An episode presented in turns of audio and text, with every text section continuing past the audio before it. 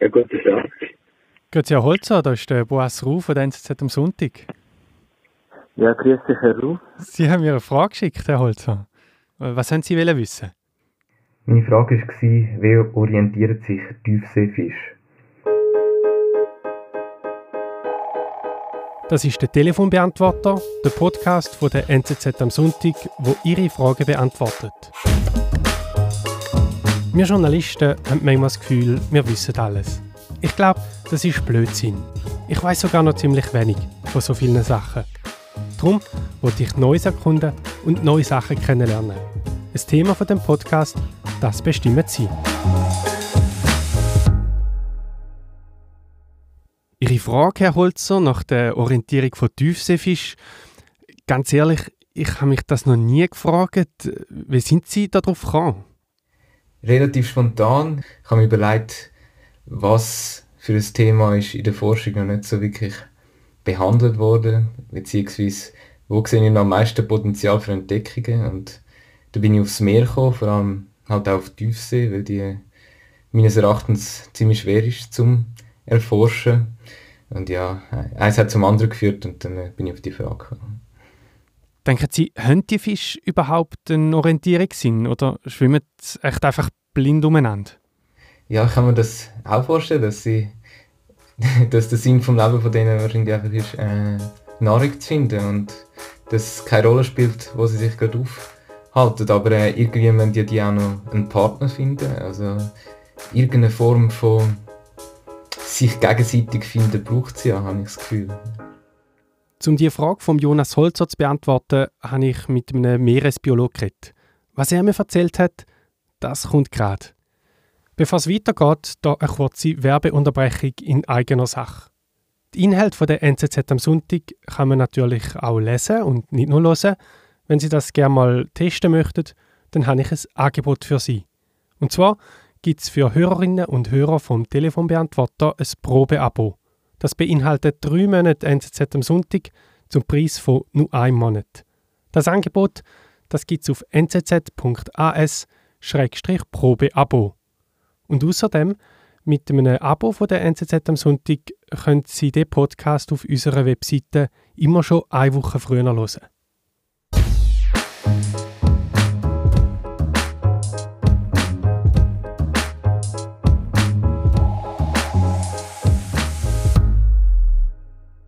Der Jonas Holzer hat die Frage gestellt, wie sich Fische in der Tiefsee, wo es ja völlig dunkel ist, orientieren.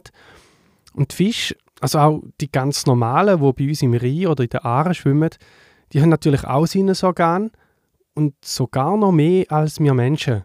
Also sie haben Augen, dann hören sie Geräusche, also ähnlich wie unsere Ohren, aber nicht nur mit zwei Ohrenlöchern, sondern je nachdem mit Hunderten, wenn nicht Tausenden so Löcher. Das wäre das äh, Seitenlinienorgan. Das ist der Thomas Jermann. Und ich bin äh, Meeresbiolog.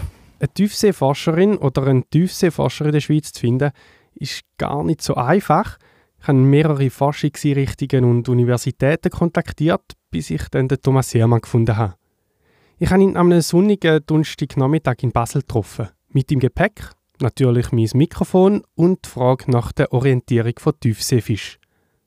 Ein Seitenlinienorgan hat er ja bereits angesprochen und mit dem gehört der Fisch nicht nur Geräusche, er spürt auch feinste Wasserbewegungen. Vermutlich können äh, mindestens gewisse Fische eine Art Bild machen von ihrer Umwelt anhand von der, von der Akustik, die um sie herum ist. Außerdem haben die Fische auch eine Nase, und zwar mit vier Nasenlöchern, nicht nur zwei.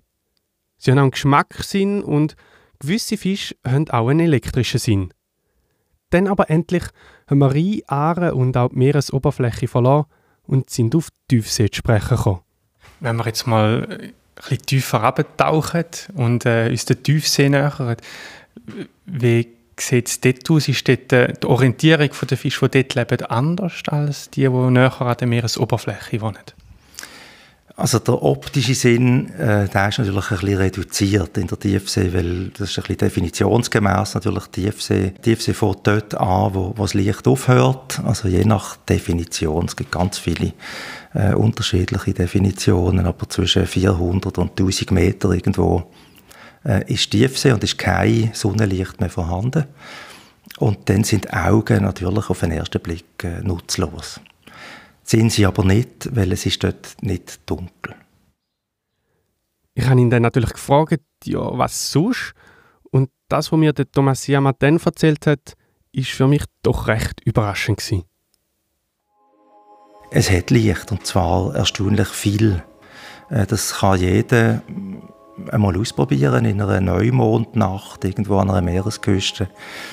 Äh, mit ein bisschen Glück sieht man dann, dass es glitzert und leuchtet im Meer inne und das gehört dazu, also das, das Meeresleuchten oder Biolumineszenz nennt man es auch, das stammt von ganz, ganz vielen verschiedenen Organismen, meistens sind es einzellige äh, Organismen, aber es gibt auch Krevetten, also kleine Krebsli oder Fisch oder Quallen äh, oder Tintenfisch, die das Licht produzieren. Also das ist nicht ganz sicher nicht dunkel in der Tiefsee, aber sagen wir duster.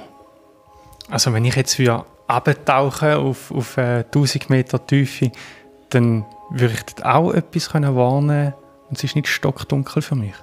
Sie würden garantiert einiges sehen, vermutlich ziemlich Verwirrliches.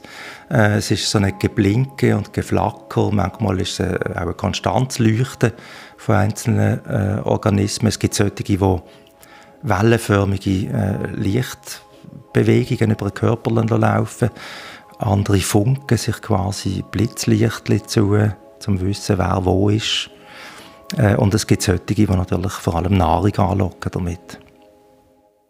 Also Fisch, wo selber leuchtet. Mir ist da vor allem ein Bild in den Sinn gekommen, und zwar von dem Fisch, wo vor dem Kopf so etwas wie eine Laterne hängen hat, zwischen den Augen. Es gibt Laternenfisch und es gibt auch Anglerfisch und äh, eigentlich ist es nicht so unähnlich, äh, was sie machen. Sie produzieren Licht, um äh, Nahrung anzulocken. Das ist äh, oft ein bisschen magisch. Also wo Licht ist, äh, da gehen gern kleine äh, Meeresorganismen an. In der Meinung, dort könnte der Tag abbrechen und dann kommt man dort hin und dann wird man je nachdem verschluckt. Also sehr trickreich. Das ist sehr trickreich, ist auch nötig in der Tiefsee, weil die Nahrung ist dort nicht einfach vorhanden. Es hat ja eben kein Sonnenlicht und wegen dem auch keine Photosynthese. Und wegen dem auch keine Produktion von Biomasse. Da gibt es nichts, wo, wo entsteht. Sondern die Biomasse, die ist oben drauf. Die ist gerade unter der Meeresoberfläche in den obersten, sagen wir 100 Meter. Dort, dort wächst und gedeiht Und dort hat es auch sehr viele äh, Organismen, die man kann fressen kann. Wie ernähren sich Tiere in der Tiefsee denn?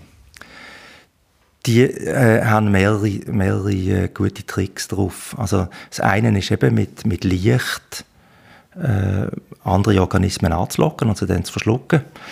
Äh, aber häufiger ist natürlich, dass man Wanderungen macht. Also man lebt im Dunkeln, quasi in, in Sicherheit, im, im unsichtbaren, in diesem riesigen unsichtbaren Raum. Das ist der größte, der größte Lebensraum im Meer, in ist Tiefsee.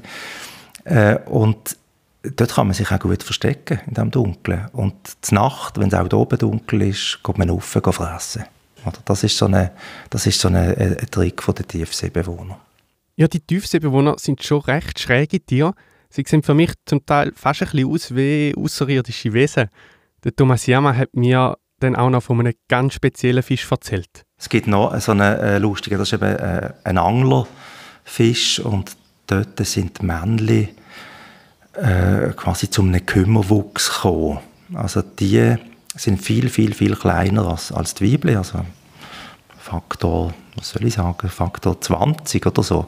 Also wirklich ganz kleine Männchen und die leben eigentlich wie eine Art Blutegel so am Weibli. Also die schwimmen selber nicht mehr um, die heben sich dort fest, sie verwachsen sogar mit dem Weibli.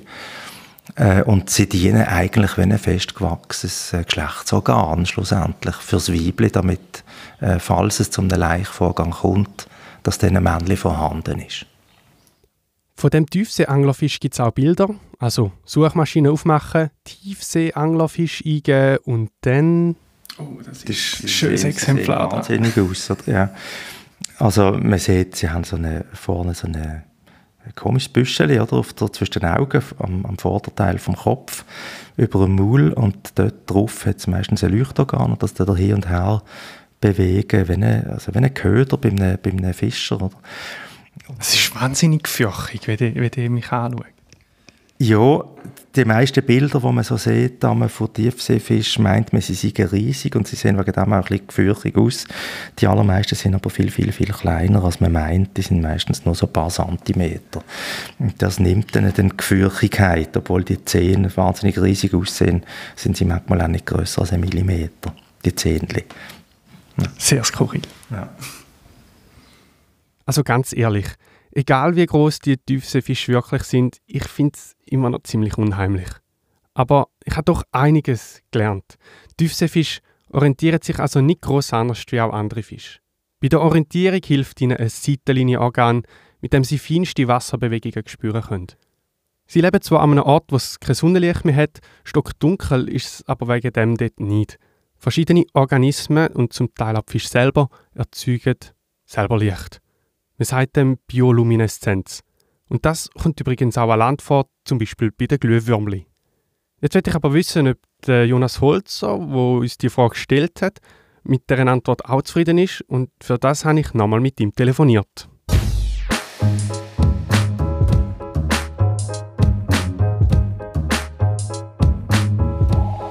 Ihre Frage, wie das sich Tiefseefisch orientieren, ist die für Sie beantwortet?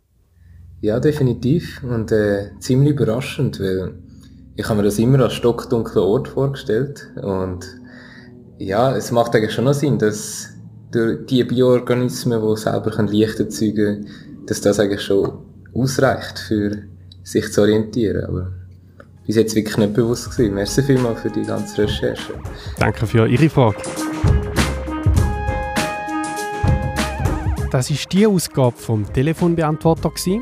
Wir freuen uns über jede Frage, die uns erreicht und übrigens auch über Feedback. Schreiben Sie mir an telefonbeantworter.nzz.ch. Ihre Frage können Sie übrigens auch einsprechen, also direkt auf den Telefonbeantworter. Die Nummer ist 044 258 16 00. Danke vielmals allen, die bei der Produktion von dem Podcast mitgeholfen haben. Musik in dieser Episode kommt vom Breakmaster Cylinder. Mein Name ist Boas Ruh. Wir hören uns in zwei Wochen.